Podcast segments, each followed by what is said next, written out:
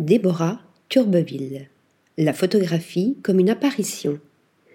De photographie en photocollage, Déborah Turbeville, 1932-2013, a créé un univers mélancolique et atemporel qui n'appartient qu'à elle.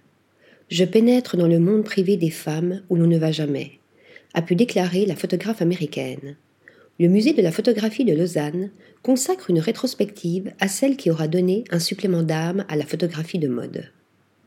C'est en tant que styliste pour Harper's Bazaar et divers autres magazines de mode que l'ancienne modèle fait ses premières armes dans le milieu new-yorkais avant de se décider, en 1966, à prendre elle-même les photographies et à se former à la technique auprès de Richard Avedon, qui fera d'elle sa protégée. Essentiellement autodidacte, Déborah Turbeville n'appartient à aucune école et son œuvre très marquée, tant sur le plan de l'atmosphère que sur le plan plastique, demeure inclassable donnant à voir des femmes indolentes, isolées dans des lieux paraissant abandonnés, enfermées dans leur solitude, les yeux perdus dans leurs pensées, des femmes au regard fuyant et mélancolique, semblant vouloir s'échapper ou disparaître.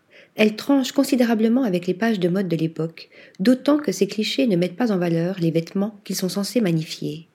Outre l'atmosphère brumeuse et souvent crépusculaire, les effets de flou et le travail sur les impressions, grains, tons sépia, jeu de contraste, rayures sur les négatifs, attestent d'une recherche presque pictorialiste sur la matière photographique même, matière que Déborah Turbeville s'appliquait à abîmer artificiellement afin que l'image ne paraisse jamais être complètement là, qu'elle semble être une apparition une expérimentation de la désintégration que l'on voit à l'œuvre dans les photocollages qu'elle réalisa, parallèlement à ses photos de mode dès les années 1970 photocopiant, coupant, grattant et épinglant ou scotchant les tirages tronqués, déchirés, sur du papier craft, écrivant des mots ou des phrases dans les marges.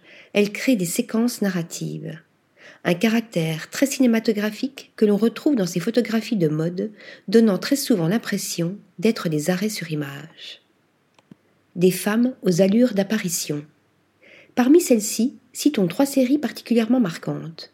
La première, réalisée en 1975 pour le Vogue américain, provoqua un véritable scandale qui fut à l'origine de la notoriété de l'artiste. Dans The Bath House, représentant des modèles en bikini photographiés dans les bains publics de New York, il se dégage une atmosphère si étrange que la photographe fut accusée de morbidité et d'immoralité, certains États américains allant jusqu'à interdire la vente du magazine chantre du porno chic, Alexander Lieberman, verra quant à lui sur cette photographie lascive et carcérale les images les plus révolutionnaires du moment. Autre chorégraphie semblant figée dans le temps, ou plutôt hors du temps, moins subversive mais tout aussi évocatrice, celle composée entre 1979 et 1981 dans le château de Versailles, où Déborah Turbeville n'hésite pas à introduire des feuilles mortes et des toiles d'araignée autour des mannequins pour créer une impression de lieu hanté par des fantômes.